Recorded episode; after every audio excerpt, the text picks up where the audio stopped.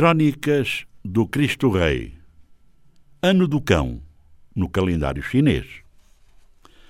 Ano praticamente no final. Um ano difícil em termos de economia, em que as coisas se degradaram bastante, tendo o nível de vida sido seriamente afetado. Tudo isto porque o preço do barril do crudo, petróleo, andou para baixo e para cima, no meio, para lá e para cá do meio, e agora, neste final, tenta segurar-se nos 60, com tendências para subir um pouco mais, caso a reunião da OPEP consiga mesmo o consenso de redução da produção até que as coisas se componham, ou seja, até que o preço consiga realmente ser compensador para os países produtores, se bem que nem pensar que os preços voltem a ir para lá dos 80. Segundo os experts da matéria, será pouco provável que isso volte a acontecer.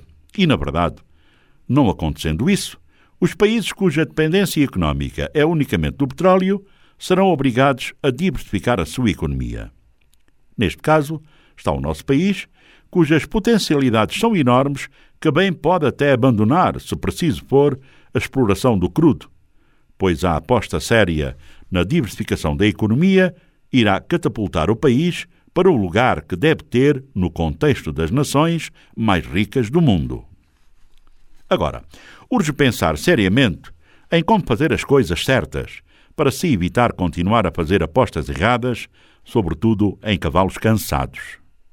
Apostar de uma vez por todas na formação do homem é a única alternativa que fará o país andar rapidamente. Toda a riqueza que o país possui de nada valerá se continuar a ser explorada da maneira como tem sido. Urge apostarmos no homem angolano, educando-o, formando-o, de modos a dotá-lo do conhecimento técnico-científico capaz de fazer acontecer o país. O trabalho que temos pela frente é tanto e tão vasto que precisamos de todos e ainda seremos poucos. A juventude precisa mobilizar-se em torno da educação, porque só com educação será possível fazer avançar o país. É preciso perceber bem as leis, de modos a que não continuemos a fazer as coisas erradas. Liberdades, direitos e deveres, de acordo com a Constituição, porque a Constituição é a lei das leis. É com base nela que todas as outras leis são elaboradas e nenhuma delas pode ir contra a lei-mãe, caso contrário, será dada como inconstitucional. E ponto final neste assunto. Ano do Cão, no calendário chinês. No nosso, agora não tem nome, mas tempos houve em que os anos tinham nome. Os que se lembram, por exemplo, o ano da agricultura, etc. Este 2016 foi realmente mau, por isso lhe chamamos do cão se bem que há queis que têm uma vida de lordes. Um ano em que as massas andaram sumidas, para a maioria, porque alguns, filhos do sucesso, têm passado pela crise a rir e a cantar. E tudo se conjuga para que 2017 continue a ser um ano afrodisíaco, em que a maioria andará tesa.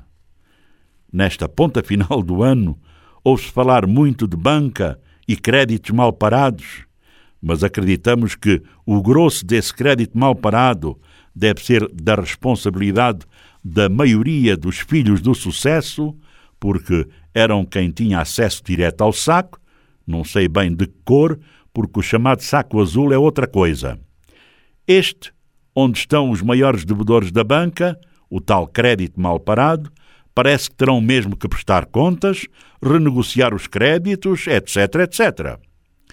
Ano 2016, a chegar ao final. Passou num ápice, distraímos-nos e já estamos no final. Vamos lá a tentar sair dele da melhor forma possível e tentarmos entrar em 2017 com o pé direito e depois o esquerdo. Os dois ao mesmo tempo não vai dar certo, porque pode desequilibrar-se, cair e entrar no novo ano com membros fraturados. Assim sendo, bom dia.